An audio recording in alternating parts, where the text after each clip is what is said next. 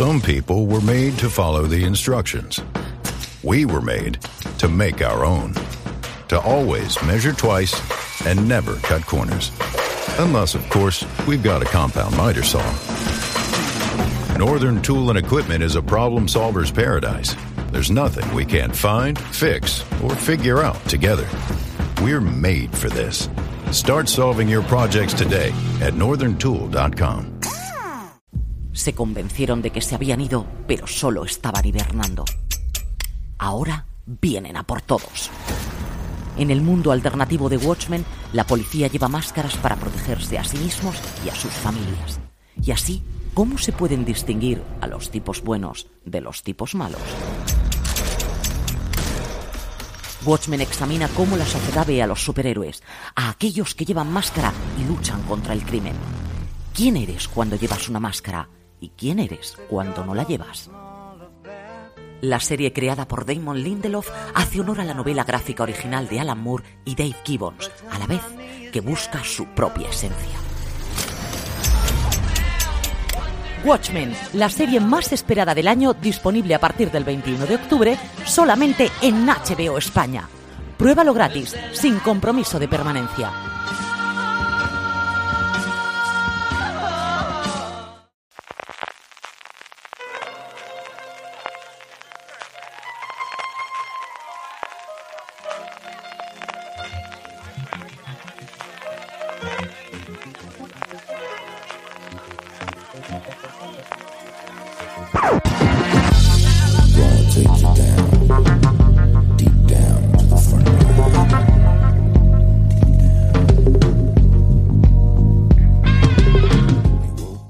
Todos y bienvenidos a FDS Review, el programa de fuera de series donde cada semana analizamos, comentamos y debatimos sobre nuestras series favoritas. Hoy vamos a hablar de la segunda temporada de Succession o Succession o como queréis saberlo. Yo siempre he querido que fuese Sucesión y no ha habido forma. Succession, la serie de HBO que con esta nueva entrega ha revolucionado la crítica a Twitter y a los lectores y oyentes de fuera de series que votan cada semana para elegir las series más vistas en nuestros Power Rankings.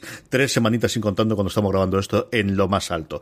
Yo soy CJ Navas y fue el primer convencido de Succession y hoy me acompañan dos bueno, entrantes tardías en la religión verdadera, pero oye, que han hecho fuerza también desde fuera de series. Marichu Lazabal, ¿cómo estaba Marichu? Muy buenas. Eh, vengo básicamente para agradecer tu apología de Succession que conseguiste que nos engancháramos todos. Así que nada, viva tú y tu promoción. Y otra conversa religión verdadera, Valentina Morillo. Valentina, ¿cómo estamos? Yo estoy muy bien y estoy feliz de poder hablar de esta serie. Que ah, yo fui la última que llegué de los tres que estamos aquí porque me puse a ver la primera temporada justo cuando había comenzado la segunda, que me puse al día en ritmo de emisión, creo que en el segundo o tercer episodio de la segunda temporada, pero ya me he visto la segunda temporada dos veces. O sea, yo, yo llego tarde, pero llego con más fuerza que nadie. Como es normal siempre Succession, eh, pero lo review, perdonadme, hablamos a hablar unos minutitos primero sin spoilers eh, de Succession, que yo creo que vamos a hacerlo en general de la serie, no de la segunda temporada, sino en general porque yo creo que es, eh, como comentamos, una serie en la que se está incorporando mucha eh, audiencia, o al menos dentro de este microclima en el que tengamos nosotros de la crítica, yo creo que eh, es la serie que ahora se está teniendo más run run con el final de la segunda temporada, que también lo oyes con las entrevistas que, que puedes leer o escuchar a creadores, especialmente en Estados Unidos, pero también está empezando aquí en España, es quizás la que ha tomado un poquito el relevo de Fleabag, de la serie de la que el mundillo tiene que estar todo el mundo hablando. Así que vamos a hablar de Succession en general sin spoilers y de cómo nos acercamos a la, a la serie y luego ya después de poner la sintonía, esa sintonía maravillosa de la, de la serie, hablaremos con spoilers ya de esta segunda temporada y por dónde esperamos que pueda ir la tercera, que ya está más que reconfirmada, eh, que ocurrirá el año que viene. Maricho, por empezar contigo, ¿cómo llegaste a Succession por un lado y cómo podemos comentar e introducir algo que quizás es lo más complicado de con esta serie, de cómo convencemos a alguien que no la ha visto todavía, pero que empieza a ver posts, empieza a ver tweets, empieza a ver eh, comentarios, empieza a ver mm, programas como esto, que tiene que acercarse y sí, tiene que verla porque es tan buena como dicen? Pues llegué antes del estreno de la segunda temporada, no sé si cuando estaban emitiendo la primera o después, de oírte a ti y fue de, vamos a ver, así un poco en plan domingo tonto. Y me atrapó mucho porque me parecía un culebrón de hombres blancos ejecutivos. Entonces me, atrapó muchísimo por eso. Luego empiezas a verla y la primera temporada tiene una serie de escenas de completo desfase, que es como, pero ¿cómo han podido hacer esto en una serie? O sea, de carcajadas y de, pero ¿cómo? Pero qué zafiedad estoy viendo, pero no, no, no entiendo cómo pueden haber estado grabando esto.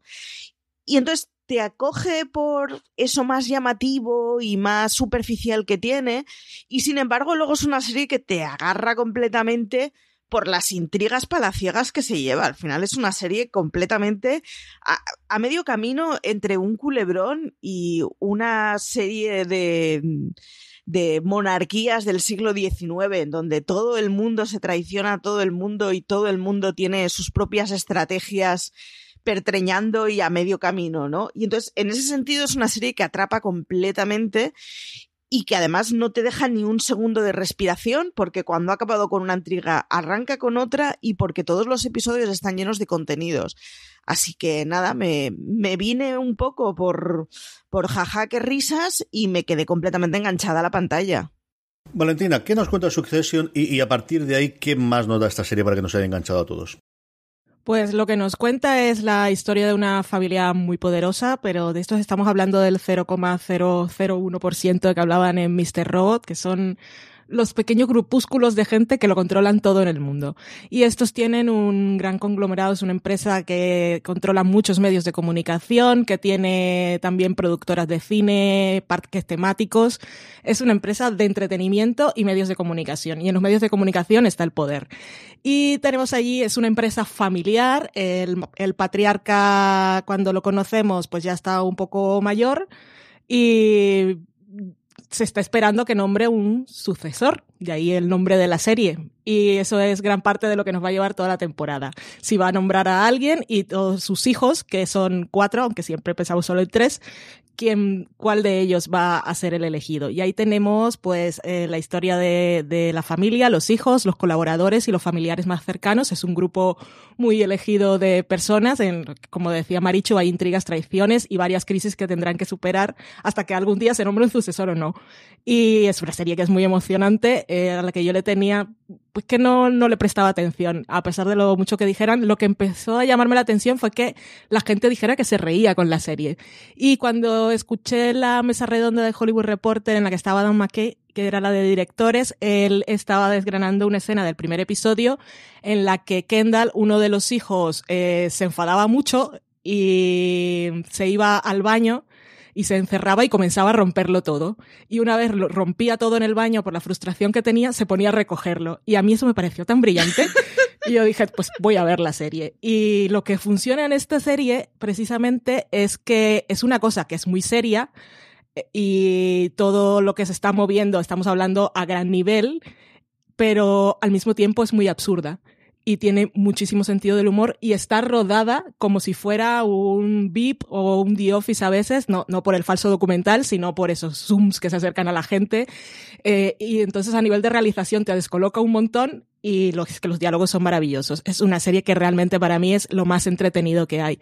Porque hay otras series que me gustan mucho porque me emocionan y me tocan el corazón o me hacen pensar un montón de cosas. Aquí el corazón, que te lo toquen y que sientas así mucha ternura por la gente, no es lo suyo. Pero entretenerte no hay nada mejor. Al final, yo la que, con serie con la que siempre la comparo es con VIP. Jesse Armstrong, que es el creador de la serie, había trabajado durante mucho tiempo en Armando y en alguna de las cosas en el Reino Unido, especialmente de Fit y alguna cosa más. Y yo creo que ese tono se le nota. Lo que VIP es comedia con sus momentos dramáticos. Aquí, desde luego, es un drama con sus momentos muchísimos, divertidísimos y el mismo nivel de, de eh, ser soez en los comentarios. O sea, de verdad que los insultos es nivel de lo que ocurre es en arte. VIP es, es una cosa sencillamente maravillosa el cómo eh, se tratan entre sí constantemente. De hecho, bueno, pues hasta el punto de que cuando uno de los personajes en uno de los últimos episodios dice, no, comportamos como personas normales, los otros se ríen de él de qué tontería estás diciendo. No, no tenemos sentimientos. ¿Quieres hablar de tus cosas? No, no vamos a hablar de cosas. Con esa voz además. Es, como os te comentaba además, una serie que ha ido muchísimo de menos a más, con lo extraño y con lo difícil que es a día de hoy en el, en el mundo de las guerras del streaming romper en una segunda temporada. Una primera temporada que yo creo que tuvo ciertos seguidores y que éramos muy pesados, eso tengo que reconocerlo. Aquí Sí. está yo, igual que Francis coge la bandera de John Pop y a cada uno coge la suya, yo cogí totalmente la sucesión desde el primer episodio y, y, y en, por dos o tres cosas fundamentales, que es toda la parte del guion y toda la parte de diversión y luego las interpretaciones. Eh, yo creo que el personaje que hace Jeremy Strong de Kendall es una de las mejores interpretaciones que yo he visto en cualquier serie de un personaje que es de inicio totalmente vacío cuando Sí. lo ves al principio y que poco a poco te va ganando. Son una panda de sinvergüenzas, eh, iba a decir vividores, pero sí, es que tiene el dinero para ser vividores y que le coges cariño. Pues sí, como se lo coges también a Tony Soprano y se lo coges a Walter White y se lo coges a tanto de la época de antihéroes en, en las series americanas que hemos tenido al principio del 2000.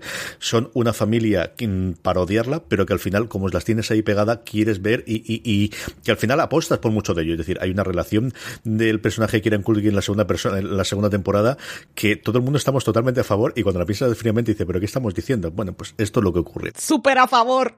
Total y absolutamente. O sea, es, un, es de los shipping más grandes que yo he tenido en ninguna serie en muchísimo, muchísimo tiempo.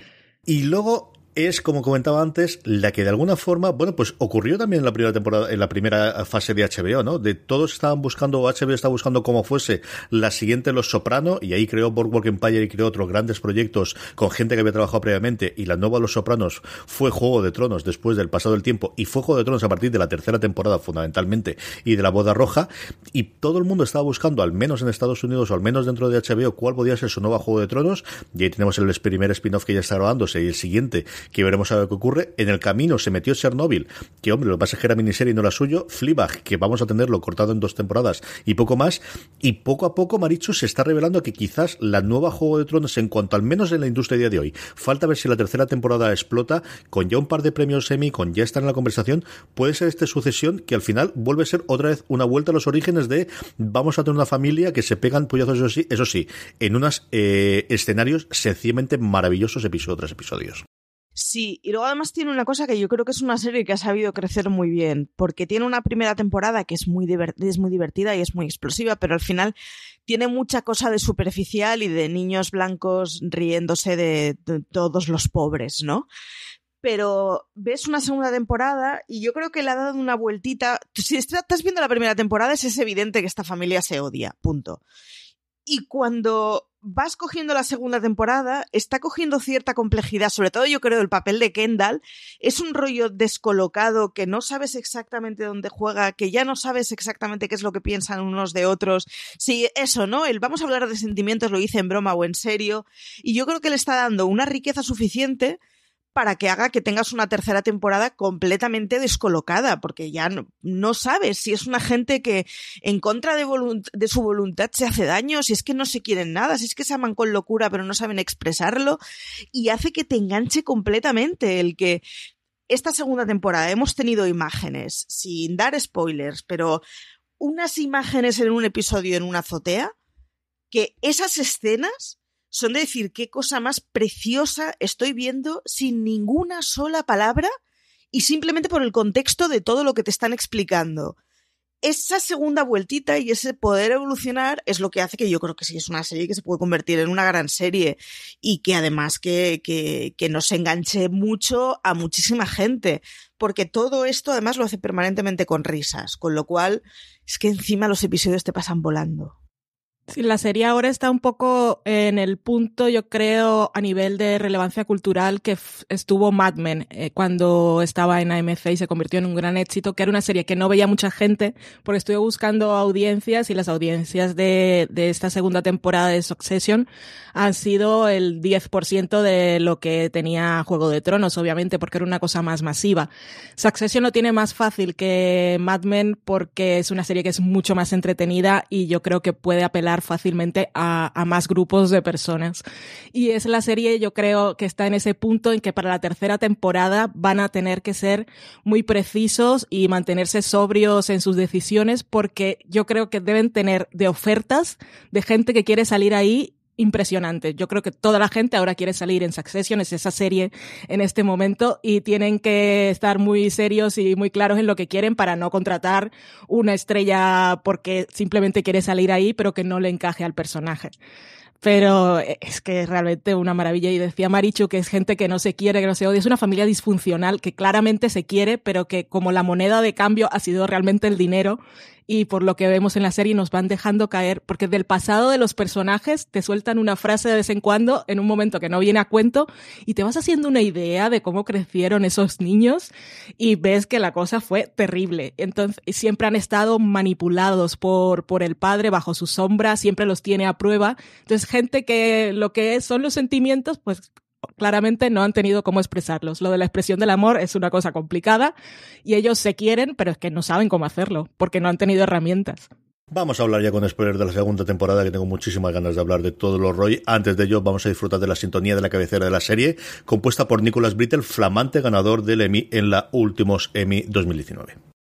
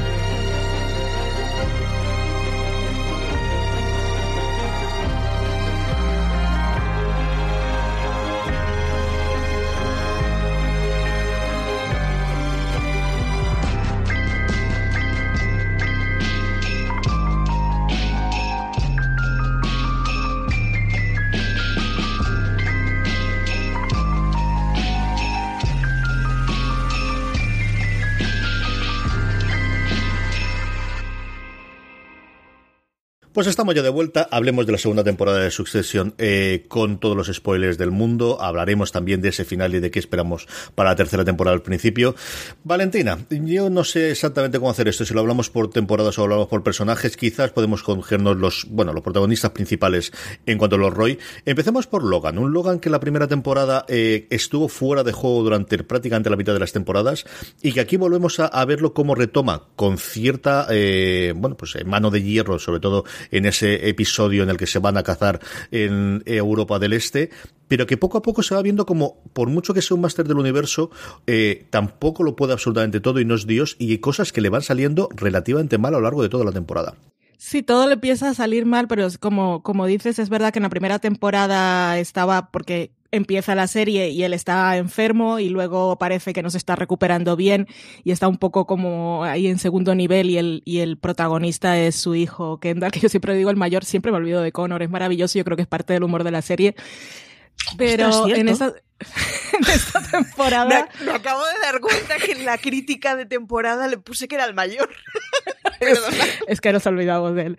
Eh, en esta temporada Logan ya empieza en el primer episodio que se va con la gente a la casa de campo y quiere poner las cosas en orden, se va llevando a los hijos a la puerta cerrada y vemos más o menos cómo los va manipulando a todos, pero claro, a él le sale tiene todo en contra porque lo que pasó con Kendall más o menos lo solucionó, pero ya sabe que la imagen que está dando de él a los accionistas no es buena y, y, las cosas no le van saliendo mal. Y yo ahora que he visto la segunda temporada otra vez, cómo te van construyendo, comienzan a nombrarte a los Pierce ya en el segundo episodio, que se convierte en su obsesión, toda la gente le dice que ese movimiento no es bueno y él le da igual porque él dice yo lo consigo todo, yo con dinero todo, lo consigo todo y parece que sí lo va a conseguir. Y, no, ese momento en el que se pone a gritar detrás del coche cuando se van a Pierce es magia. Yo estaba feliz, estaba emocionada. Yo míralo ahí cómo se rompe. Y, no solo eso, ya después le viene toda la locura que tenemos a la biógrafa por un lado, el artículo por el otro, se le suicida un empleado en, eso, lo del suicidio, que se... This holiday, whether you're making a Baker's Simple Truth turkey for 40 or a Murray's Baked Brie for 2, Baker's has fast, fresh delivery and free pickup, so you can make holiday meals that bring you all together to create memories that last. Baker's, fresh for everyone. Free pickup on orders of $35 or more. Restrictions may apply. Choose from a great selection of digital coupons and use them up to five times in one transaction. Check our app for details. Bakers, fresh for everyone. Si estás buscando un buen podcast de análisis y debate en tu idioma, te invito a que escuches Pulso y Péndulo. Yo soy Carlos Curbelo. Y yo soy Fabiola Galindo. Todos los jueves analizamos temas de actualidad en Estados Unidos y Latinoamérica. Fabi y yo no siempre estamos de acuerdo, pero sí tenemos un objetivo común. Queremos servir como antídoto contra las noticias falsas y la polarización. Pulso y Péndulo. Busca nuestros episodios en Apple Podcast, Spotify o en tu aplicación favorita episodio que decía Marichu de la azotea, ese episodio es el más oscuro, que es el cuarto, bueno, en fin, y, y, ya luego explota todo con la trama de los cruceros que nos habían plantado ahí tranquilamente con un poco de humor, humor muy negro, cuando Tom y Greg deciden eh, eliminar todas las pruebas. Y es es que Greg, es que como hablas de esta temporada, cada vez que digo una cosa quiero detenerme a hablar de cada personaje, pero bueno, estamos hablando de Logan. Y, y sí, y cómo se le va yendo todo, todo en contra, va perdiendo cada vez más, no, no ya el poder, sino el control que él quiere tener sobre todas las situaciones hasta ese último momento. Y lo dejamos así y seguimos hablando de todo. Marichu. Es, es, un cabeza de familia que está acostumbrado a ser el macho alfa en absolutamente todo. Yo reconozco que, que disfruto cuando lo pasa mal porque tiene, la primera temporada es maravillosa porque dices, tío, estás en las últimas y los pocos momentos de lucidez que tienes los utilizas para fastidiar a tus hijos. Es, o sea, me hace sentir un, un, odio y una manía por el personaje que consigue, pues eso, ¿no? El, el momento que decía Valen en el coche de yo estar gozándolo completamente. Y sin embargo, a medida que avanza la segunda temporada, tiene un punto que no sabes si le está superando absolutamente todo. Por primera vez en su vida las cosas no están saliendo como él pensaba en muchas escalas, en mucha gente. Y se está rompiendo poco a poco. Y entonces tengo cierta satisfacción cuando le vas viendo cómo se rompe y a la vez genera un poco de penita de este señor se ha pasado toda la vida intentando dejar un gran legado y no va a dejar nada, que claro, luego te, te das cuenta de lo que es el nada y están todos con cruceros de tres plantas, o sea, de, de, tres, sí, de tres plantas los barcos y ya te empieza a dar, te empieza a dejar de dar penita, ¿no? Pero tiene un punto de un señor que ha trabajado toda la vida por dejar un legado y es que se le está deshaciendo en las manos. Que es cierto, se le está deshaciendo en las manos porque hace décadas que está tomando malas decisiones, pero es, es duro y sin embargo, ese último momento que tiene la segunda temporada con esa cara, deja la puerta abierta a que sea de y este zorro al final lo tenía todo planeado. Me eh, creo que es el personaje que me genera más ambivalencia y más dudas cuando te cae bien o mal, no sé, déjame pensar. Yo creo que es el, en la primera temporada lo que lo vimos es débil y siempre pensábamos de bueno en el momento en el que él se recupere y vuelva a tener la, la la fuerza que se le supone que tiene o la que todos los restos de los personajes secundarios nos están diciendo que tiene cuando él está bien, eh, será otra vez, pues eso, el, el, hombre que domina el mundo. Y yo creo que hay momentos en la segunda temporada en la que vemos en la que eso no es exactamente así. Que está acostumbrado a tirar por la calle de en medio y que simplemente avasallando a la gente todos sus deseos se cumplen, especialmente con sus hijos y con sus súbditos, porque al final más, más que trabajadores son súbditos el, el elenco o la parte interna o los directores o los ejecutivos internos que al final se rodean a la familia Roy. Yo creo en muchas ocasiones trabajan más como si fuesen súbditos de un rey que como si fuesen los empleados de, un CEO de, una compañía, en este caso multimillonaria. Eh, y hay dos o tres momentos, por un lado, en el que o bien lo está disimulando muy bien, o la sensación que me queda ahí es que no sé si vuelve a estar enfermo, no sé si no tiene, o simplemente es humano y no tienes todas las, las soluciones inmediatamente. Y luego lo que tiene es la cabezonería. Hay dos o tres momentos a lo largo de la, primera, de la temporada en el cual las cosas no salen por su puñetera cabezonería, especialmente en esa última reunión con los Peers, en el que logra doblegarlos a base de dinero, porque al final los Peers también hay que darlos de comer aparte, y cuando tienes toda esta parte de soy el espada más limpio de Occidente hasta que llega la pasta, y entonces ya todo el mundo tiene su precio, y estas cosas a mí siempre me ha gustado muchísimo. Y, y es la cabezonería suya de a mí no me vais a nombrar la sucesora aunque yo la haya nombrado previamente. Y todo se fastidia a partir de que él decide que esa cosa que le había prometido a Siobhan, y si queréis podemos hablar de ella ya, que le prometí en el primer episodio, él mismo se la guarda solamente por ser él el que vaya a marcar los tiempos, Valentina. Es la, la la cena en la casa de los Pierce es el momento más tenso de la temporada, justamente cuando empiezan ahí y quién va a ser el sucesor y Shift tiene ese momento de no me puedo controlar, lo suelto y ya se ha ido todo al traste y ves la tensión en todas las personas y la gente que no quiere dejar de mirar y, y el, podían haber sacado ahí el cuchillo con el que estaban cortando el asado y, se habría cortado toda la tensión así por la mitad, que fue emocionantísimo.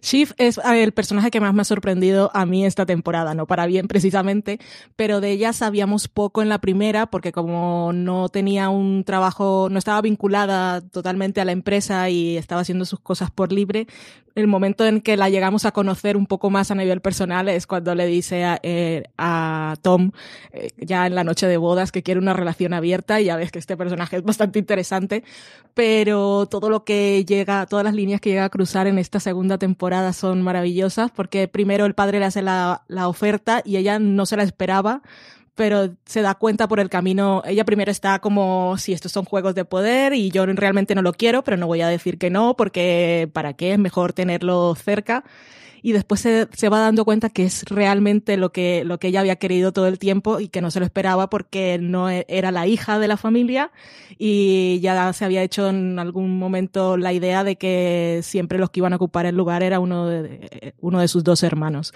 Y ya luego la vemos en ese episodio en el que cruza la línea totalmente cuando va a convencer a la testigo y víctima de las cosas del crucero de que no declare y y, como nos dicen en el último episodio, había hablado fuera de campo con su padre que al que iban a entregar era a Kendall.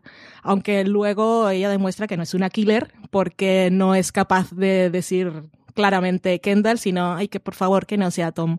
Te lo pido, papi, por mí.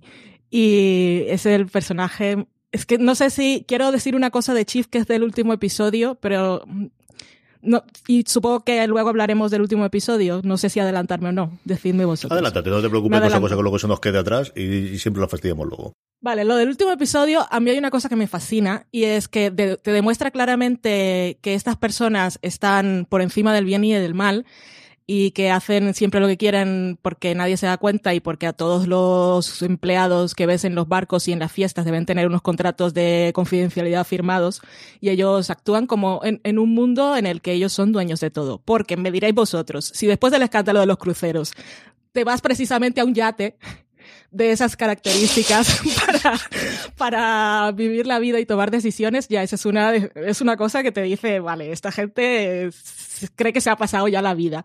Pero lo que a mí me llama la atención de Shiv es después de lo que ha hecho ella con Kira, que es la mujer que iba a testificar en contra de ellos, se va a un yate y con el dinero que tiene le propone a una de las empleadas que haga un trío con su marido, que le va a decir ella, le va a decir que no, no, porque aquí hay una relación de poder y hay, y hay dinero de por medio y ella lo acepta, pero ¿cómo te pones tú en esa tesitura después de lo que ha pasado a tener a una mujer eh, a tu servicio para tus inquietudes sexuales? Es que a mí eso cuando se lo plantea a Tom, aparte de todas las implicaciones de que igual se lo estaba haciendo a Tom por si acaso y que ella sabía que Tom no iba a querer, bueno, todas esas cosas retorcidas de ellos como pareja es la tener la mente en, un, en una dimensión alternativa que te permita pensar que eso es una buena decisión después de lo que acaba de pasar, a mí eso me dejó loquísima. Maricho, ¿qué tal si en esta segunda temporada?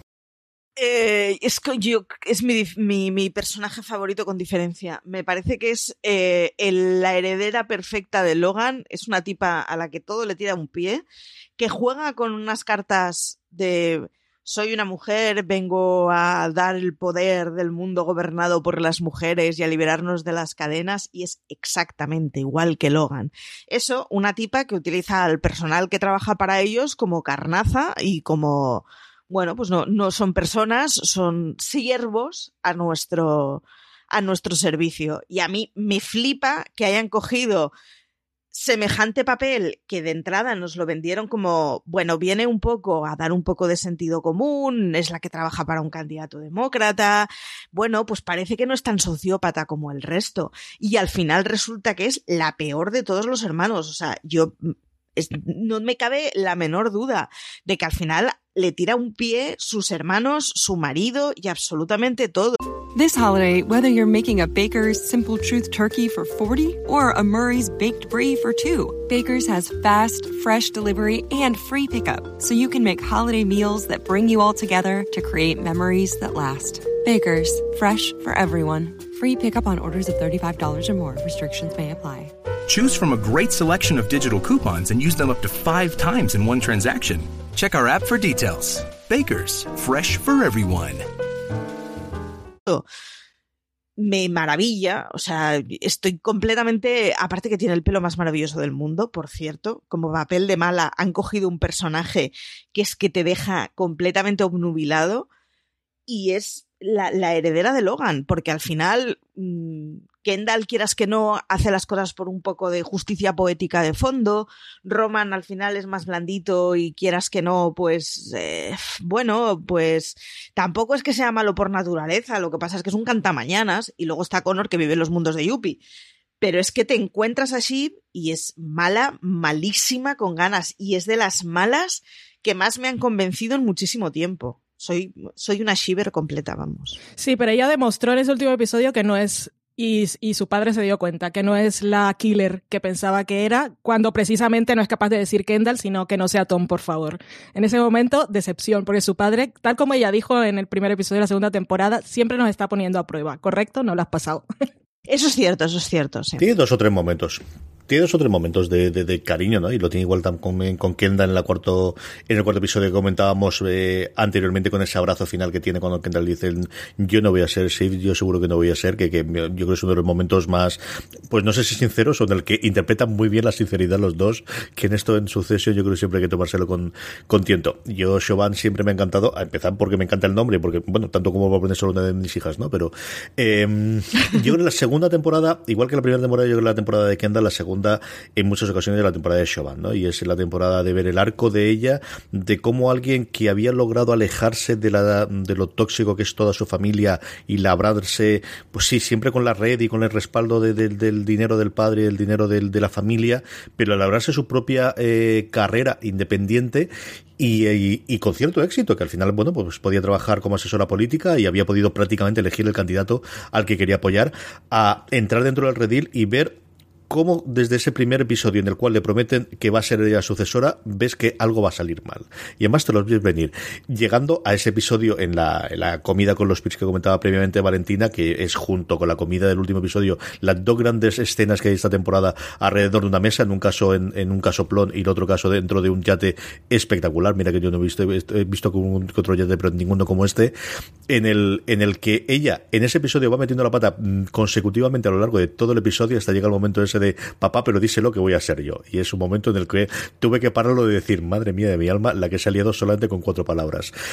Es, mmm, bueno, pues eh, todo lo que nos prometía que podíamos tener la primera temporada, eh, a mí me ha gustado muchísimo la evolución que tiene y a ver qué, qué ocurre con ella, ¿no? A ver de quién es aliada. Yo creo que muchas de las incógnitas que nos, nos quedan al final de la segunda es si sigue esa relación con Kendall que habíamos en el cuarto episodio y siguen los dos hablando juntamente, eh, conjuntos, si se ha otorgado a su padre con esa mm, plegaria que tiene de salva al menos a mi marido aunque mi matrimonio no tenga solución, que es el otro momento en el que también nos parece bastante humana, ¿no? En el que parece que es bastante humana.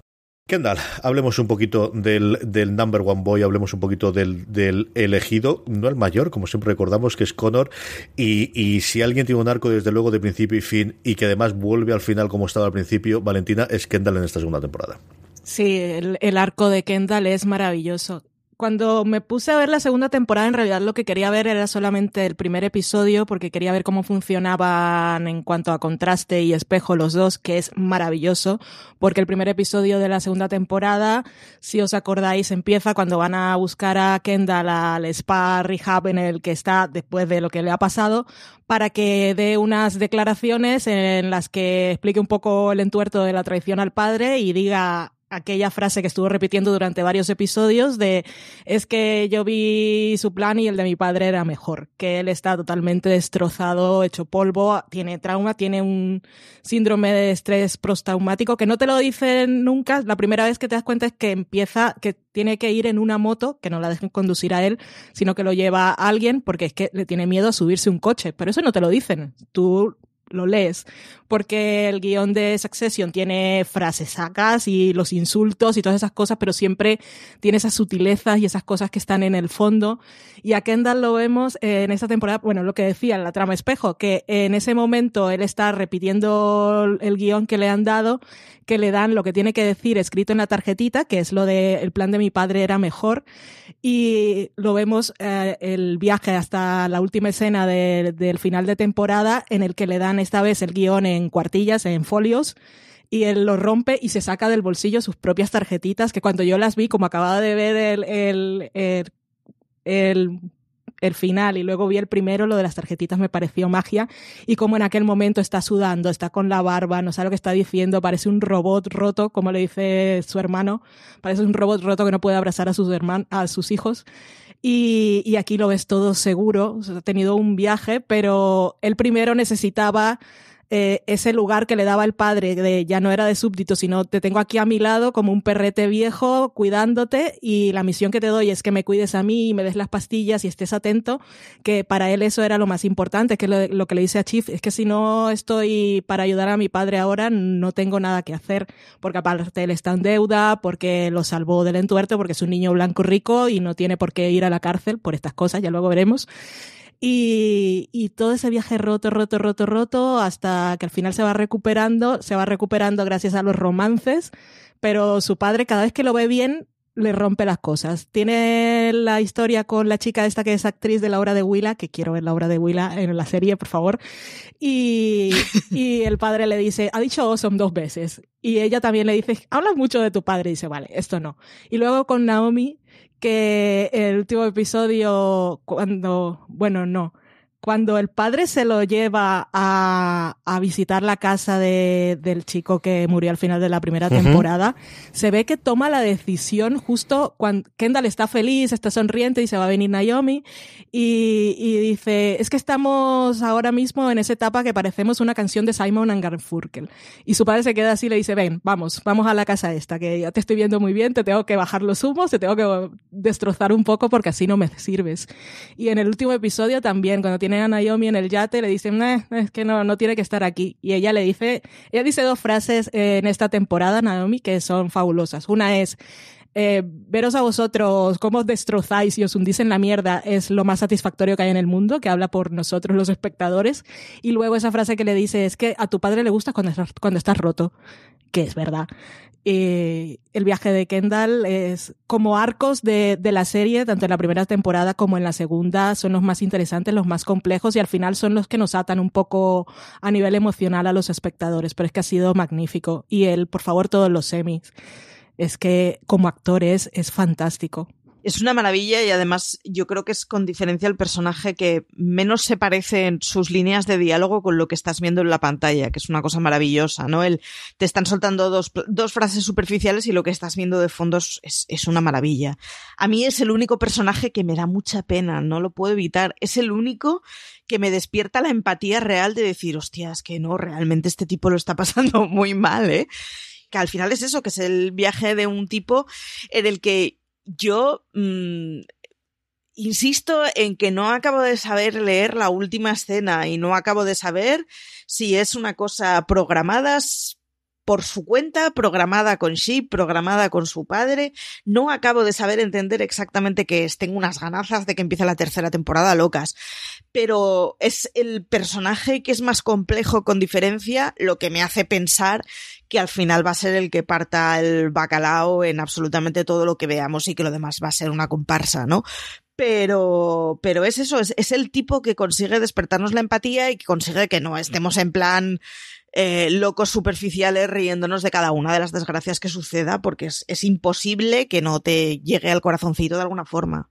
No, quería decir de esas cositas de guion que no necesitan ni diálogo, cuando va a la casa de, del camarero que murió perdón, camarero que murió trágicamente al final de la primera temporada, que él se queda en la cocina, eh, ese momento en el que lo ves después lavando el vaso en el que bebió agua y secándolo, porque, o sea, es una cosa que Kendall no ha hecho en su vida, lavar un vaso, o sea, ¿para qué se le va a ocurrir tal cosa? Y en This holiday, whether you're making a Baker's Simple Truth turkey for 40 or a Murray's Baked Brie for 2, Baker's has fast, fresh delivery and free pickup, so you can make holiday meals that bring you all together to create memories that last. Baker's, fresh for everyone. Free pickup on orders of $35 or more. Restrictions may apply. Choose from a great selection of digital coupons and use them up to five times in one transaction. Check our app for details. Baker's, fresh for everyone. Si estás buscando un buen podcast de análisis y debate en tu idioma, te invito a que escuches Pulso y Péndulo. Yo soy Carlos Curbelo. Y yo soy Fabiola Galindo. Todos los jueves analizamos temas de actualidad en Estados Unidos y Latinoamérica. Fabi y yo no siempre estamos de acuerdo, pero sí tenemos un objetivo común. Queremos servir como antídoto contra las noticias falsas y la polarización. Pulso y Péndulo. Busca nuestros episodios en Apple Podcast, Spotify o en tu aplicación favorita ese momento siente que no puede hacerle más daño a la familia y dice, no quiero dejar este vaso sucio. Es una cosa que yo me quedé mirando, solo dura dos segundos la escena, pero a mí me dejó pensando tanto todo el resto del episodio con, esos detalles y, lo mal que está él emocionalmente y, que no tiene oportunidad de hablarlo con nadie porque sabemos que no lo pudo hablar ni con su madre, que es otra hay que, a la que hay que darle de pastar. Cuando él le dice que quiere contarle una cosa y la madre dice, ah, espera, no me apetece, que me ha entrado sueño, hablamos mañana y mañana no estoy y eso te dice cómo ha crecido esta gente durante todo el tiempo. Ay, en fin. Queda posiblemente mi personaje favorito y mucha de la culpa de esta es la interpretación de Jeremy Strong, que como decía Valentina, yo creo que se merece todos los premios del mundo mundial. Es complicadísimo lo, que este hombre hace. Mira que, que, que, hay, pues eso, más grandilocuentes y otros grandes momentos y momentos más hilarantes, que en la gran mayoría de los casos que, que tiene Kieran Culkin interpretando a Roman, pero lo que este hombre es capaz de hacer de un personaje tremendamente gris cuando se presenta inicialmente, el cómo ves durante esos primeros dos, tres episodios a un alma en pena, es decir, es, es, un caminante, es, eh, se mueve porque tiene que seguir y porque sigue respirando autónomamente y porque va alimentándose y porque al final le, da un motivo el padre. A ese personaje vemos últimos episodios, ese rap con el to the OG, que es uno de estos momentos de decir, o sea, solamente si fuese esto ya se lo merecería absolutamente todo. Es alucinante lo que este hombre hace con, ese personaje y ese personaje que no antes se revela, porque al final lo que tenemos es en una primera temporada él era el, el, artífice de ese gran enfrentamiento entre las familias, aquí es el, perro guardián ese momento en el segundo episodio cuando cierra ese Socios que de especie de, de Vulture o de Vice eh, que compró en la primera temporada, a mí me parece brutal. O sea, es ese sentimiento de killer que, que, luego le pide su padre y ese cierre que luego aumentaremos del, de la segunda temporada con esa sonrisa final de Logan que no sabemos exactamente qué puede querer decir y cada uno le da la interpretación que queramos y hay muchísimas teorías que se están haciendo de una serie que yo pensaba que no iba a dar para teorías, sí para ver qué vamos a hacer en el futuro, pero parece que sí está ocurriendo. Hablemos si queréis un poquito de Roman y de Roman hay que hablar también de Jerry sobre todo en esta segunda temporada, Valentina. Roman, personaje revelación, eh, es un personaje que siempre te hace gracia y estabas hablando ahora del episodio, el segundo, en el de, el de Volter, cuando le cierran la empresa mimada de Kendall. Eh, fue un primer momento en que me hizo pensar mucho Roman, porque él da su opinión, su padre hace lo que dice y después cuando están por la noche le dice a Tabitha, es que mi padre ha hecho lo que yo he dicho y se pone totalmente inseguro porque no está acostumbrado a que se le escuche, porque así como Chief pensaba que ella era la mujer y no iba a tener un lugar en la empresa, eh, Roman también asumió el papel del hijo pequeño, el de las bromas, el que la gente piensa que es un poco tonto y él tampoco creía que nunca iba a tener a, ser tenido en cuenta. Y en esta temporada su padre le va dando misiones que él va cumpliendo y para cuando llega el último episodio, que es el momento de crecimiento máximo, cuando él es capaz de dar su opinión y de decir, vale, esto la verdad es que ha salido, parece que hay dinero, podrían dártelo, pero la cosa es sucia y si sale mal, lo que va a quedar en la opinión pública es que has intentado conseguir dinero de esta gente y todo va a ser peor. yo recomiendo que no. O sea, es el momento en el que nos damos cuenta y él también se da cuenta de que realmente tiene cierto instinto y que no es tonto como pensaba y como la gente pensaba que era. Pero es que ya la relación con Jerry, esto ha sido gloria bendita. Pues cuando aparece, yo me imagino a esta gente cuando le dieron el guion y, y estaban leyendo y dijeron, pero esto qué es, que es maravilloso. Eh, porque aparte, como yo había visto la primera temporada, lo primero que yo pensé cuando Roman consigue placer sexual porque eh, Jerry lo domina y le dice cosas chungas, en contraste con lo que le decía Tabitha cuando lo llamaba para tener sexo telefónico, que es, ay, estoy súper cachonda, no sé qué, y él, no, no, no, no, no, esto no me gusta. Y entonces me acordaba de lo que contaban en el episodio de la despedida de soltero de Tom, y es la historia aquella de que cuando él era pequeño lo metían en la jaula de los perros y tal, y él lo recordaba como que, como que era un maltrato, pero su hermano, bueno, su hermano, alguien le dice, es que te gustaba. Entonces comienzas a pensar todas esas cosas de qué tiene él en la cabeza, luego te deja también caer en algún momento él lo dice siempre en broma, pero no sabemos. Eh, ¿A quién se lo dice? ah, sí, se lo dice a Rea, creo. Eh, estás eh, encajando muy, estás intentando encajar muy bien como encajó mi, mi, creo que era el entrenador cuando era pequeño y tenía 12 años. Y eso es una connotación sexual. Entonces, como que ha sufrido abusos, es una cosa muy oscura, pero es un personaje que ha conseguido tener un poco de autoestima en, en lo de los negocios y, y, ha encontrado a esa aliada en Jerry que es un poco madre, que es un poco amiga, cuando le dice, vamos a casarnos, y ella, ¿qué? ¿Qué dices? Y él, sí, bueno, yo, yo, tú me cortas el pene y yo te escupo, o, tú me matas y yo te mato, porque él lo de las relaciones íntimas lo tiene totalmente cortocircuitado. Y siempre tiene interpretaciones. Cuando lo dice a Tabitha, vamos a probar algo, si nos ponemos de acuerdo, aunque esté mal, pero si estamos de acuerdo, un poco de consentimiento no está tan mal y ella dice, entonces quieres que haga como una mujer muerta y dice, sí, es que las mujeres muertas no lubrican. Y es todo súper oscuro, súper retorcido, y, pero la relación con Jerry es lo mejor y a mí lo que me gustaría es que Jerry y, y Roman en realidad fueran power couple y, y lo dominaran todos porque juntos son los más listos en realidad. Marichu. Es le estaba dando vueltas, digo, creo que con, con, todo lo que vemos y con todo lo que tenemos delante, es el único que ha conseguido hacerse un entorno completamente tóxico, retorcido y vamos, o sea, como para dar todas las horas del mundo a un psiquiatra, pero que ha conseguido ser mínimamente feliz. Al final encuentra en Jerry una persona que es un apoyo. Al final es un tío que tampoco. iba a decir que no quiere grandes cosas dentro de la borrachera que vive esta gente de aspiraciones, ¿no? Pero que es un tipo que al final, pues es que ya, si es que lo que quiere es que le valoren un poquito y, bueno, pues estar con alguien que le meta caña, pero que, que tenga una actitud dulce con ella, porque al final Jerry es lo que decías, tiene una actitud muy maternal con todo el, el, el bueno, el, retorcimiento sexual que sería de ser una madre. Pero es, es un tipo que al final es el que tiene la felicidad en, más cerca con cosas más sencillas dentro de lo retorcido dentro de toda esa tropa, porque al final es un tipo que, que le dejen hacer, que le dejen un rinconcito, que más o menos de vez en cuando le hagan sentirse valorado, que no tiene esa necesidad de ego infinito que tiene su padre, no tiene el retorcimiento que tiene sí, no necesita la venganza que necesita Logan, o sea, que necesita Kendall.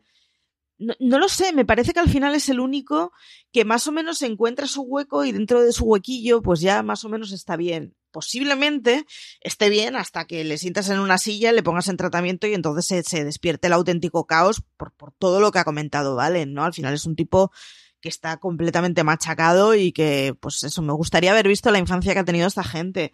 No sé, Pero no bueno, sé. no, no, verla, verla, digo, ¿eh? Simplemente.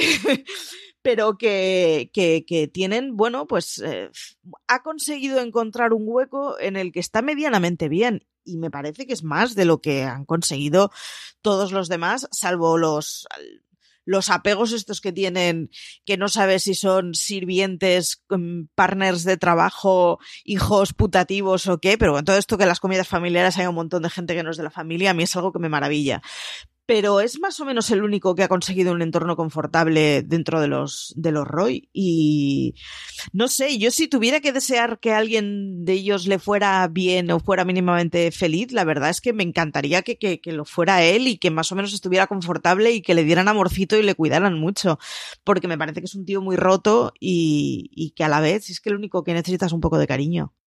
Y tiene la frase más sabia del último episodio, que aparte demuestra su lealtad a Jerry, pero también es muy inteligente. Cuando comienzan, que es maravilloso, cuando comienzan a nombrar quiénes podrían ser los que van a ir a, la horca, y cada vez que nombran a uno, el otro, y dice, gracias, gracias, sí, sí, bueno, sí, lo veo, pero también debería ser tal. Eso es súper educado. Y él tiene la frase esa de, Jerry, ¿en serio?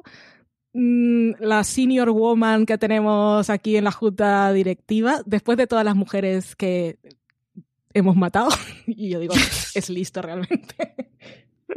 Y además en ese episodio vemos a, un Roman que después de, del, pues yo creo que de, lo que ocurre en los dos últimos episodios y de estar al borde de la muerte y, de, un momento en el que dice de mi dinero no sirve absolutamente nada en este escenario, tengo tíos con armas y en cualquier otra circunstancia me serviría mi poder y mi dinero, por aquí no. Y, desde luego en el último episodio sí nos presentan a otro distinto, totalmente diferente del que Roman que vimos en la primera temporada, que a mí me encantó, que me dio el momento de que yo más me he reído posiblemente en los últimos años en televisión con el, con el en ese aseo viendo por la televisión. Yo tuve que parar, de verdad no podía de la risa que me dio en ese momento. Y aquí hemos tenido esa evolución con todas las connotaciones de las relaciones con Jerry, que es maravillosa, que habéis comentado vosotras, y ese último episodio en el que vuelves a demostrar de leches que tenemos un grandísimo actor aquí detrás, igual que tenemos a Jerry Strong eh, haciendo de Kendall, aquí tenemos a un Kieran Culkin al cual nos hemos acostumbrado a que sea el payaso, a que sea al final el bufón de la corte del último, y si no lo es, y sí que es que hasta ahora para él ha sido o mucho más sencillo o está acostumbrado a ser el bufón de la corte, pero el tío tiene muchísimo más que hacer y en el último episodio yo creo que lo vemos muchísimo. Dos cositas, yo creo que en la segunda temporada teníamos la pinta de que iba a ocurrir. Por un lado era el, la conclusión o qué ocurría con ese eh, asesinato que había provocado Kendall en la primera temporada y del cual parece que va a ser la tercera temporada cuando cobre importancia. Y por otro lado era toda la crisis de los cruceros, todo lo que había ocurrido en esa división en cuanto a asesinatos, aunque todavía no sabíamos muchas de las partes que se nos revelan en esta segunda temporada. Esa sí que coge muchísima importancia y coge muchísima importancia también con dos personajes que nos queda quizás del elenco eh, principal por comentar y podemos comentar los dos juntos, que son Tom y Greg, Valentina. Tom y Greg son pareja de humor y es las cosas que me llamaban más la atención de la primera temporada y los he seguido amando juntos en la segunda. Eh, y los dos son, son, grandes personajes, porque tenemos por un lado a Tom, que siempre ha querido encajar, sabe que no está a la altura de la familia, que él realmente está enamorado de Shiv y se lleva ese batacazo la, la noche de, bodas y él sigue ahí. Luego en la segunda temporada, cuando Shiv por fin le cuenta que su padre le ha dicho que ella es la elegida y él, y él le dice, ¿cuándo? Con, esa sonrisa que pone él cuando está superado por la situación y comienza, pone la sonrisa enorme y él dice, ¿cuándo? Estoy súper feliz por ti, pero ¿cuándo te lo dijo? Y él, eh, cuando fuimos a los Hamptons, dice, hace una semana, no me lo había dicho. es maravilloso. Y con Greg, que él de alguna manera lo, acogió bajo su ala, pero por interés y por tener él también alguien a, a quien tuviera por debajo de él y que pudiera controlar, pero que es una relación complicada porque él también le tiene aprecio.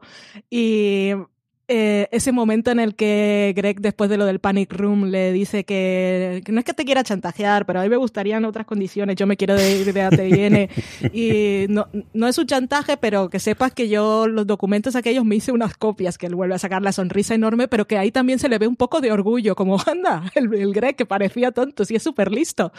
Y, y es precisamente eso, Greg, que parece, cuando nos lo presentan es, es el actor también tiene parte del encanto y de lo que hace el personaje, que es altísimo, desgarbado, con ese pelo que se lo corta ahora en la segunda temporada, esos trajes que le quedan enormes, y que te parece el tonto de la familia y ya te, te va demostrando que no, cuando se hacen las copias de los documentos, cuando los van a quemar y pone a grabar el móvil, cuando se guarda esos documentos otra vez en el bolsillo lo, de, lo de Kendall, él le dice, en el final de la primera temporada, le dice que tiene documentos de unas cosas que es chungas en la empresa, de los cruceros. Ya Kendall en ese momento lo sabía, pero no le prestó atención porque él estaba en otras historias. Pero Greg veía que Kendall era el que estaba haciendo movimientos en contra del padre y él también quiere garantizarse un poco su situación, que de tonto tiene, no tiene ni un pelo.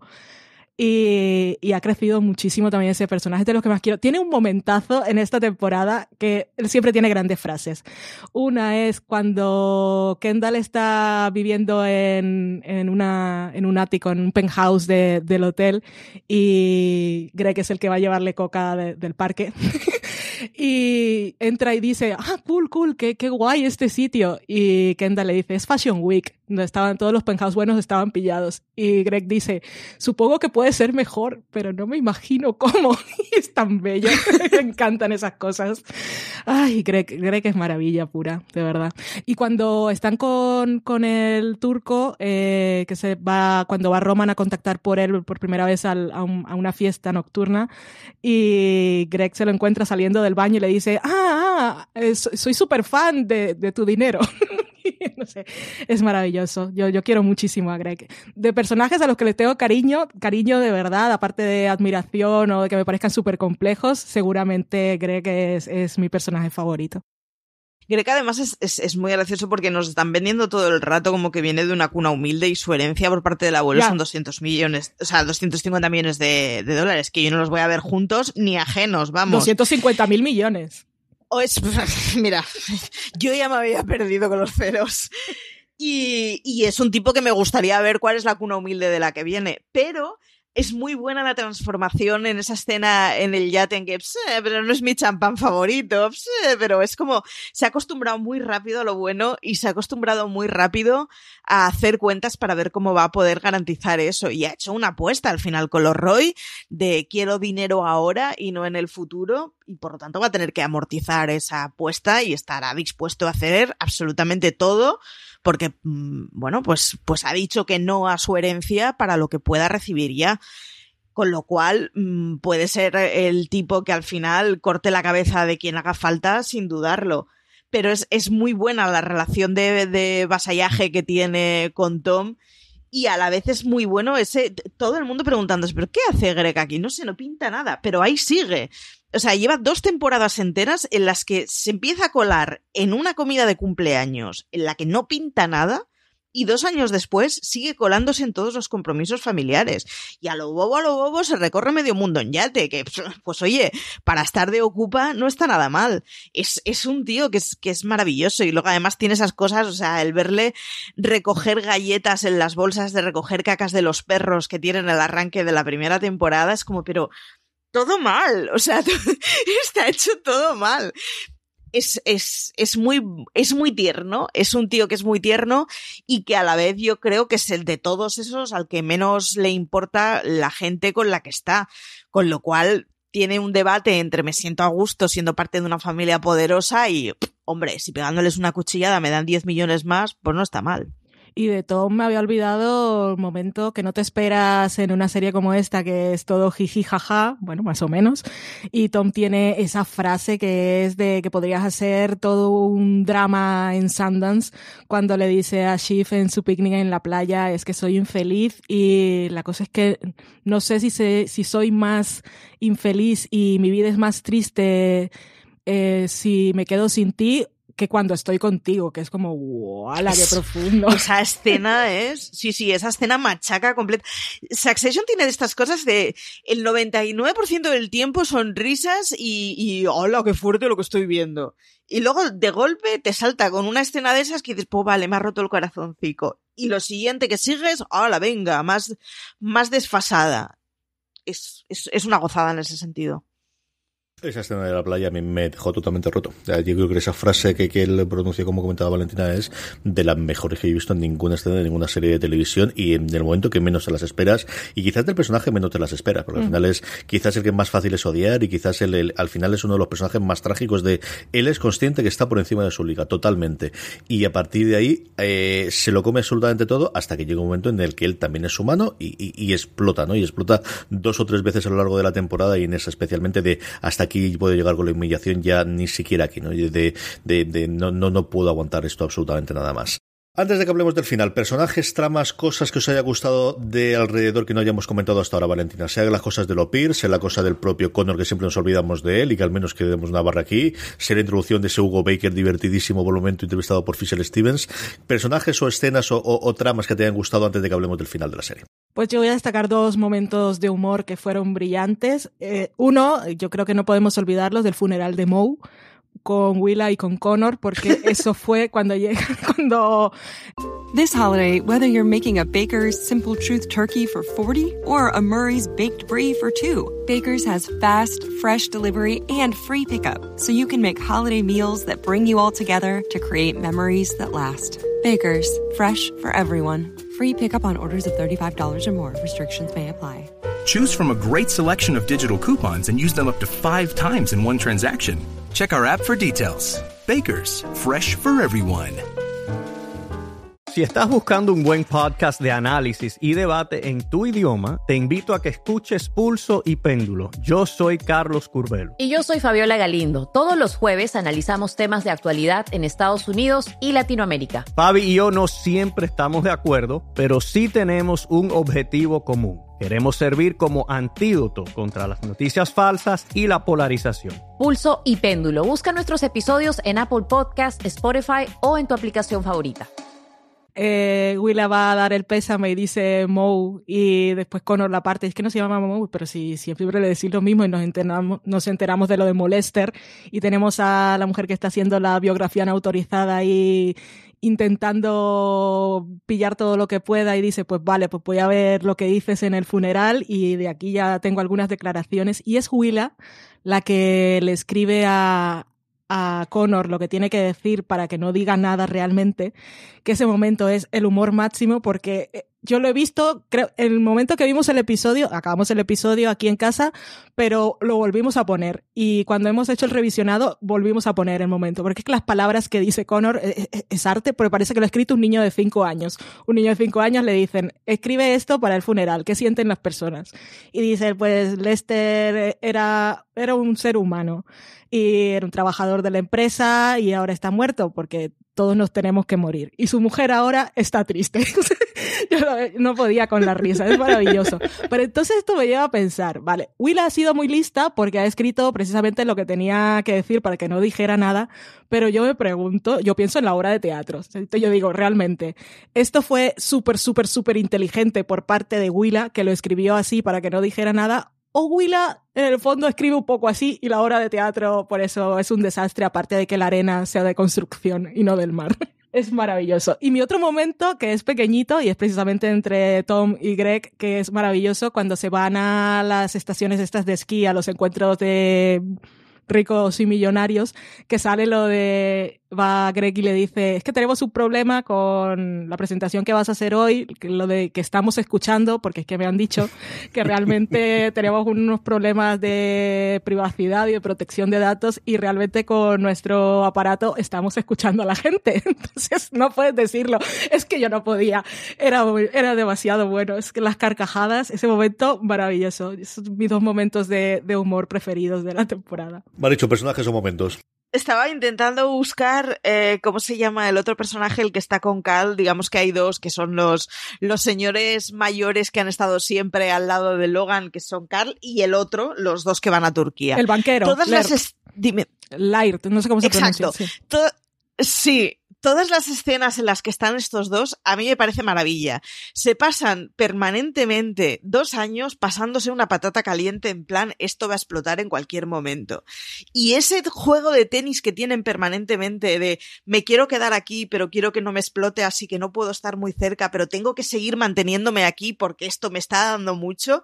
Y ese permanentemente despedidos y luego vuelven, luego les vuelven a dar la patada y entonces, va, pero si te pongo 50 millones más vuelves. O sea, dan siempre una garantía de orquestina de fondo de risas que es como bueno, que, es una cosa muy retorcida, porque además te están enseñando permanentemente cómo esta familia trata a la gente que, que, que, tiene sus mayores secretos, que es como, pues, pues no lo sé, pero si tienes un confidente que sabe todo lo que te has trajinado en los últimos 60 años, lo mínimo que puedes hacer es tenerlo satisfecho y fingir que lo cuidas, ¿no?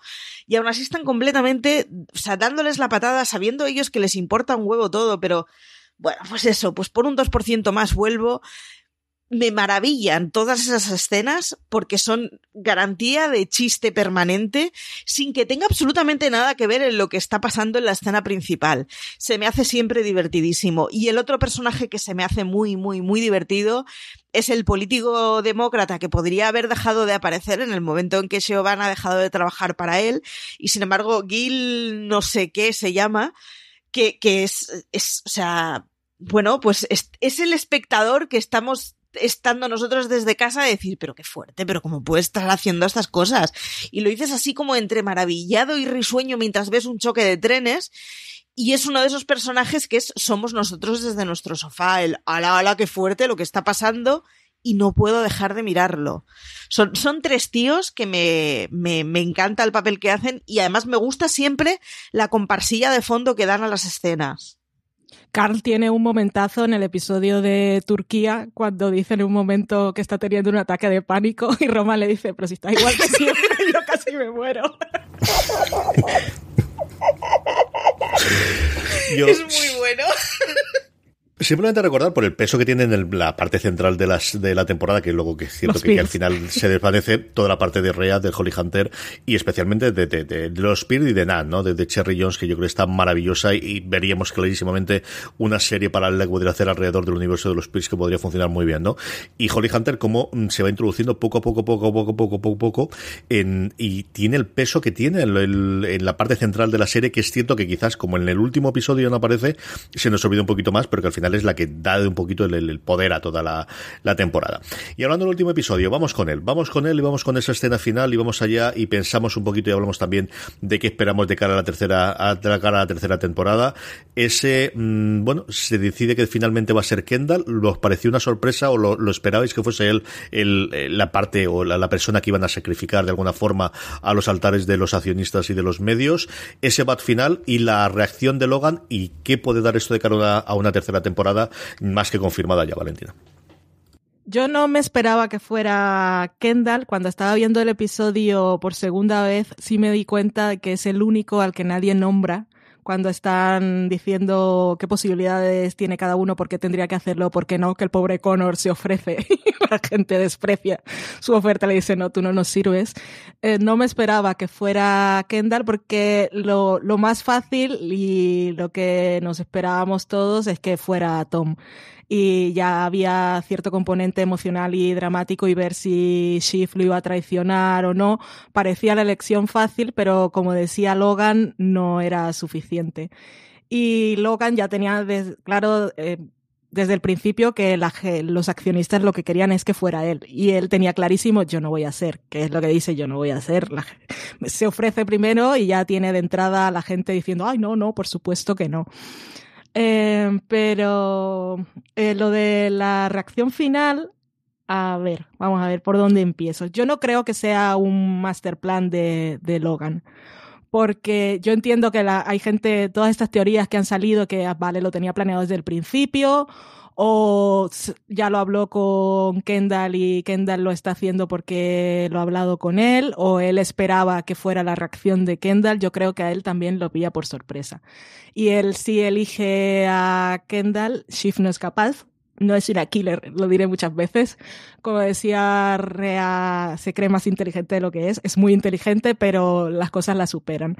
La, escena con, Kendall es maravillosa. Eh, porque Kendall cuando, cuando su padre le dice que esto es lo que va a pasar, él, él lo acepta como, bueno, y lo dice claramente, me lo merezco, y él dice, tengo que pagar por algo, porque él tiene su trauma y tiene ese sentimiento de culpa y no ha pagado por lo que hizo al final de la primera temporada y es algo que le va pesando mucho y él lo acepta como parte de ello y le pregunta a su padre si, si creía que en algún momento él podía ocupar el gran cargo y su padre le dice, no, es que no eres un killer. En ese momento yo creo que todo se decide en el avión. Eh, sé que para mí, Logan no, no, ha, no ha tomado esa decisión. Esa decisión se tomó después. Eh, ya Kendall sabía que Greg tenía los documentos. Greg se levanta en ese momento al baño y le dice, siento mucho lo que te ha hecho tu padre. Y ahí hay muchas horas hasta que llegan, ¿no? donde tienen que llegar. Y hay oportunidades para, para hablar y planificarlo todo. El momento del but eh, para mí fue maravilloso, porque yo esperaba que pasara algo, pero no estaba segura de qué es lo que iba a pasar y ni mucho menos me esperaba que fuera tan directo y que Kendall empezara diciendo, pero mi padre es para mí es, lo habría dicho la abuela de dragones, eh, mi padre es un dañino, porque es lo que dice, y comienza a soltar todo lo del padre y en un momento eh, las que nos enfocan son a Carolina y, a, y al asistente de Kendall, que están como, Dios mío, ¿qué está pasando? Y te enfocan en un momento a Greg que no está Greg, tal como es, si eso lo hubiese tomado por sorpresa, me dicho, hola, ¿qué está pasando? Y entonces tiene un sobrecito eh, en la mano que no tenía antes, que ahí te dicen, él tiene los documentos por si alguien no se ha enterado muy bien de lo que está pasando. Y me pareció súper astuto por, por parte de Kendall, pero si ya luego vamos a hablar de la tercera temporada, comentamos todo lo que puede ocurrir. Em, que creo os dejaré a vosotros hablar de ese momento. Pero eso, que lo que yo pienso es que Logan no lo tenía planeado, pero sí lo disfrutó, porque él lo que está buscando es alguien a su imagen y semejanza y un hijo con instinto asesino que los otros dos le han demostrado por A o por B que no lo son lo suficiente y Kendall ha demostrado que sí que sea bueno, que vaya a dejar que triunfe y, y, en qué condiciones, eso ya lo veremos luego. Pero en ese momento hay algo de satisfacción para él, aunque, aunque de la peor manera, porque las palabras que dice Kendall, la elección de palabras es maravillosa, porque cuando dice que eso no podría haber pasado ante los ojos de Logan sin que Logan lo supiera, firmar tantos millones en contratos de confidencialidad y tal, lo que está diciendo ahí son dos mensajes. Uno, o realmente los ha firmado y queda mal, o dos, esto ha pasado por delante de sus ojos, no se ha dado cuenta y no tiene ningún control en la empresa y queda peor. Entonces, ahí el punto en el que deja a su padre es en la mierda más absoluta, perdón. Pero cuando entra, mi momento preferido es cuando entra Roman y él en lugar de gritar, es que hemos visto a Logan poseído por la furia muchas veces y siempre que se enfada y algo le molesta, grita y se pone que parece que, va a hacer una autocombustión. Y en ese momento le hace ese, Shh, déjame, estoy disfrutando este momento. Luego ya veremos, pero ahora lo estoy disfrutando. Mal dicho.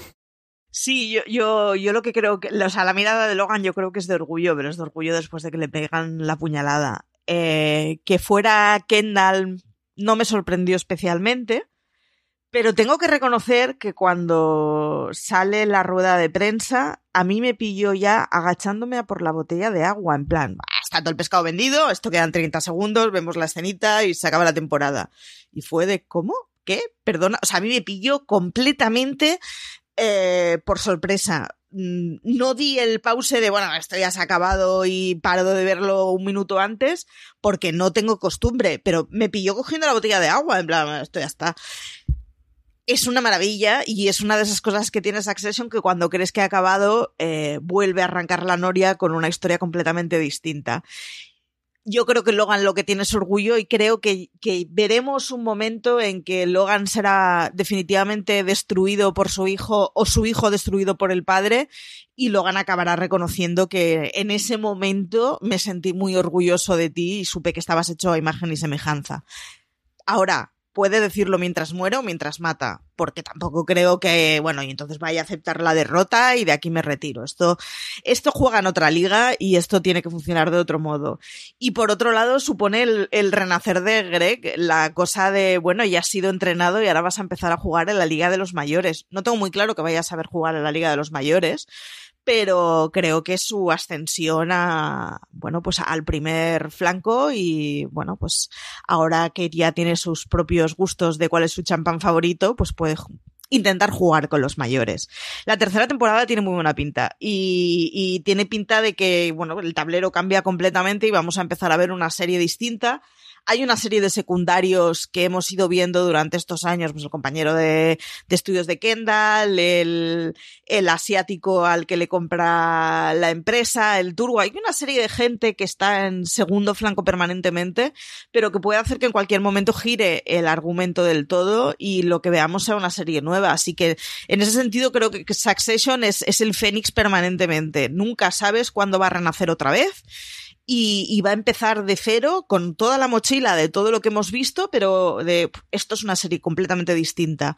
Y en ese sentido, pues la tercera temporada pinta maravillosa, con una serie que además cada vez se crece más y tiene más autoconvencimiento de que es una buena serie. Y creo que le, le está sentando muy bien, además. Rápidamente cerramos, Valentina, que, que Maricho nos ha contado lo que espera de la tercera temporada. ¿Qué esperas tú de la tercera temporada? Varias cosas. Una, quiero ver si los hijos van a Navidad, en Navidad a casa de la madre. Y luego todo lo que hay en, en el aire para que puede, que son las cosas que estarán en juego en esta tercera temporada. Rea sabe lo de Kira, que lo que hizo Shift, todo lo que puede ir en contra de los Roy, vamos. Kendall, por supuesto, tiene en contra lo del camarero que murió, que su padre es el que lo ha ocultado todo y es obviamente la baza que tiene eh, bajo la manga con Colin, que es ese gran personaje que está ahí para limpiarlo todo. Y, bueno, traición. Eh, ¿Qué más? Tenemos los documentos de Greg, la grabación de Greg, que quiero ver por favor, en un extra o en lo que sea, la declaración completa de Greg ante el Congreso, porque lo poco que nos dejaron ver fue gloria bendita con su, cómo respondía y todas sus elecciones de palabras y el lenguaje que usaba para decir simplemente sí es maravilloso y eso quiero verlo. ¡Qué desastre! Eh, la temporada como esta la van a retomar en el momento que la hemos dejado, porque la segunda temporada empezó, como decíamos, con Kendall, que lo estaban sacando de su retiro y, y Shift estaba en plena luna de miel. Y aquí lo que nos han dicho todo el tiempo es que la gran reunión de accionistas viene en dos semanas y en medio de esas dos semanas tenemos todo, todo lo que ha dicho Kendall, que va a servir para sacar otra vez lo de las cosas de los cruceros, pero ahora en serio. ¿Y qué más? Está lo de la biógrafa también por ahí dando vueltas, eh, los del New York Times que están también con ganas de decir cosas. Y yo no sé si veremos un partido de los Hertz en la Premier, que siempre tienen que buscar excusas para tener a todos los personajes reunidos y, llevarlos a sitios. Pero la tercera temporada, si la segunda ah, creció en complejidad con relación a la primera, en la tercera vamos a tener juicios y, y líos, pero de los más ricos y deliciosos que ya, ya yo quiero el banquete. Lo que desde luego seguro que estaremos aquí para contarlo, haremos, si ya hemos hecho muchísima cobertura, aprovecho para decirlo tanto los artículos que han escrito Maricho como Valentina, podéis ver en, las, la review final de temporada que escribió Maricho para la web, varios artículos y críticas que ha escrito Valentina a lo largo de la, de la segunda temporada, incluido el de y el Me Too en la segunda temporada de Sucesión, que podéis encontrar en foreseries.com y como ya os avanzo, tendremos una cobertura todavía mayor de cara a la tercera temporada, de la que yo creo que desde luego va a ser uno de los grandes estrenos del 2020 y que estaremos encantados de poder hablar de nuevo con Marichu Lazábal. Marichu, un beso muy fuerte hasta el próximo programa. Nada, un beso y, y que estrenen ya pronto la tercera. Y con Valentina Morillo, Valentina, nos faltan tiempo para hablar de esto. Esto, es horrible, Esto, esto ha sido cortísimo. Otra cosa que quiero ver en la tercera temporada. Hay un personaje que han dejado caer varias veces, que es Sally Ann, que es una de las novias que tuvo Logan, ah, no sé si antes de Marcia o durante, que es cuando aparece Rea, nombran a Sally Ann varias veces, y una de ellas se lo dice eh, Jerry a, Ro- a Roman, que dice, ah, la que le regaló el arpa. O sea, esta historia yo la quiero conocer. Pero bueno, Succession, ya, tercera temporada pronto y hablaremos mucho, mucho de ella. Y la hermana de Logan, ¿qué pasó allí? Que se nos Rose, quedó allí todo. Sí, ¿Qué nos pasó? Y la ¿Qué nos madre de pasó con eso? Tantas, tantos, tantos misterios todavía por develar y tantos momentos buenos que pasar con una de las mejores series eh, de momento a ver que nos, cómo termina Watchmen este, este año, pero desde luego para mí es la mejor serie de este 2019, la segunda temporada de Succession. Gracias por escucharnos, mucho más contenido en fuera de series como os he dicho antes, mucho más contenido en, en nuestro canal de podcast, fuera de series, allí donde escuchéis podcast. Gracias por oírnos y recordad, tened muchísimo cuidado ahí fuera.